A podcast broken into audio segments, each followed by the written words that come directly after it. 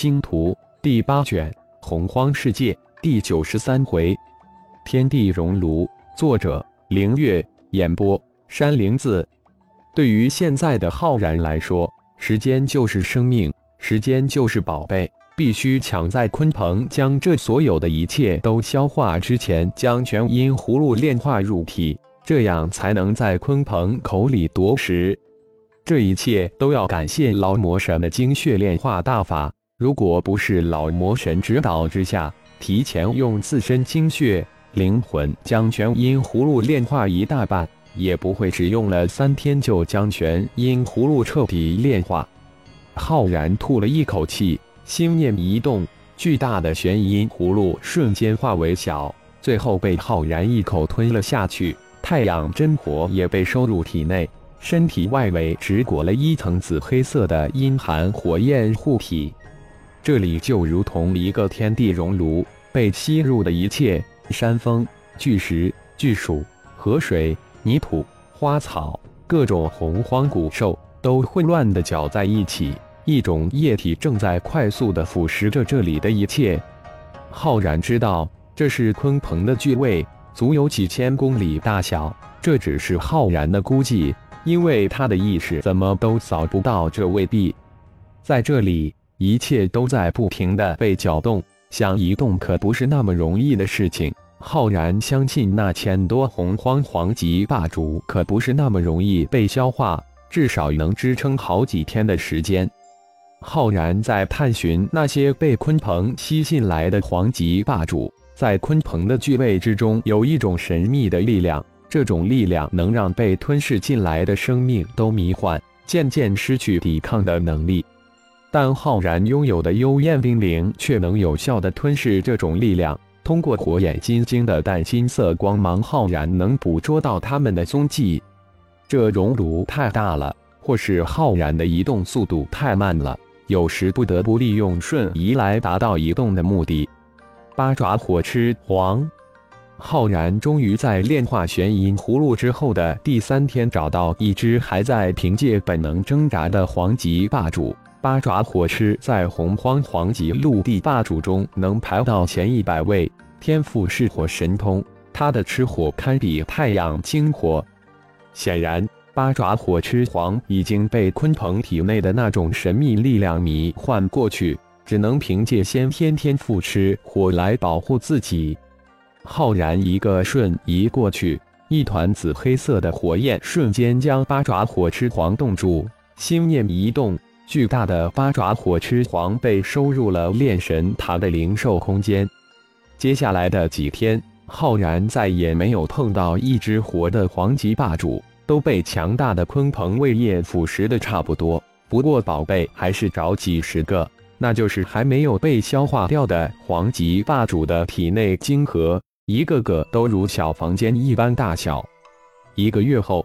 浩然如同一紫黑色的光团悬浮在无边的胃液海中。这一个月，他在这液海之中找到八百多颗被消化了一半的黄级霸主晶核，大小不一，色彩更是五花八门。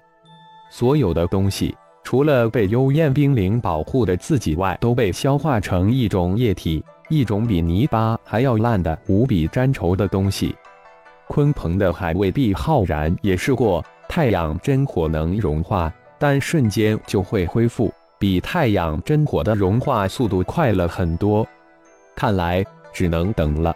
相信不久自己与这一位海养分就会被送入下一道关心，然后才被吸收。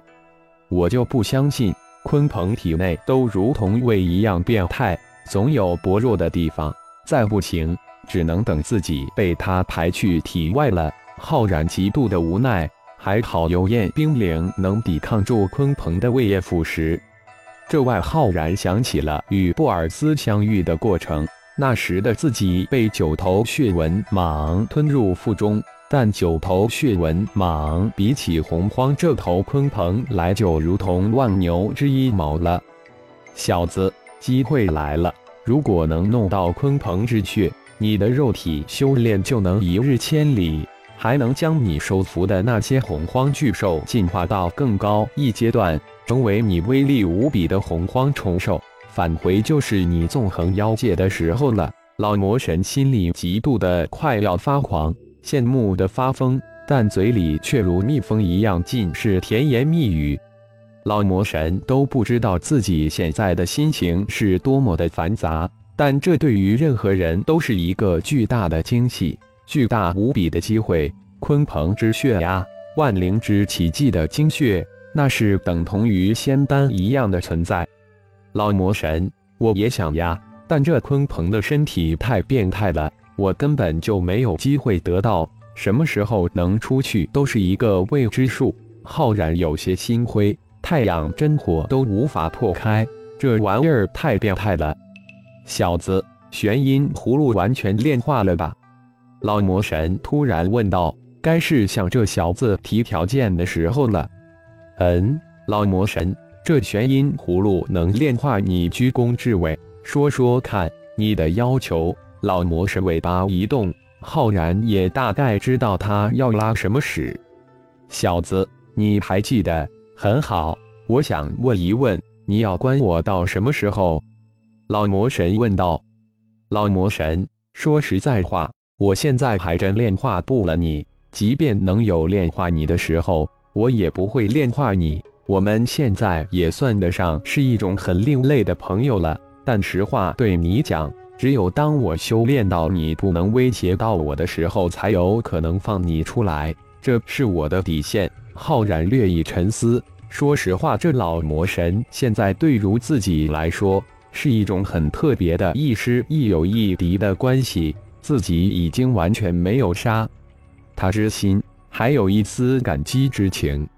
哦，我的要求暂时还没有想到，以后想到再说。我要休息了，老魔神突然说道，自己关闭了窗口，陷入沉寂之中。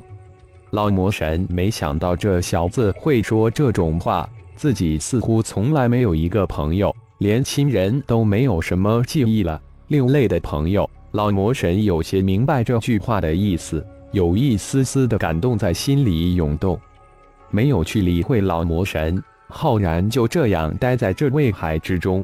等待着被送入下一通道，那里也是自己脱身的机会，也许有更大的机会在等着自己。玄阴葫芦，这先天灵宝终于被自己得以了。玄阴葫芦在被自己炼化的那一刹那，浩然就彻底掌控了它。巨大的玄阴葫芦炼化入体后，竟然变得无比微小，就这么挂在丹田之中的小树枝上。如同小树结出的一般，仿佛很享受一般。浩然能响应到玄阴葫芦此时的心情。玄父葫芦内竟然多达一百零八个空间，在这些空间之中，只有二个空间装有东西。其中最底层最大的一个空间里是玄阴之气，另一个空间是玄阴会墨之水。浩然都不知道玄阴葫芦将那玄阴深谷谷底寒潭的玄阴会墨之水都吸入其中了。其他一百零六个空间都是空荡荡的，没有任何东西。不过听斗魔神说，其中任何一个空间都困人困兽，当然也能作为玄阴之气炼体的空间。其中的玄阴之气的浓度可能按葫芦主人的意志来调节。这可是一个无比吸引人的神通。浩然第一个想的就是将三千六百噬金收入其中，还有十八只十六翅天蜈，十八只金壳狮面魔蛛，二头接近魔元皇的金刚神力魔猿，闪电伏龙皇，飞天夜叉皇，八爪火痴皇。这些洪荒巨头太大了，必须将它们炼化成变化大小由心才行。否则就太惊世骇俗了。感谢朋友们的收听，更多精彩有声小说尽在喜马拉雅。欲知后事如何，请听下回分解。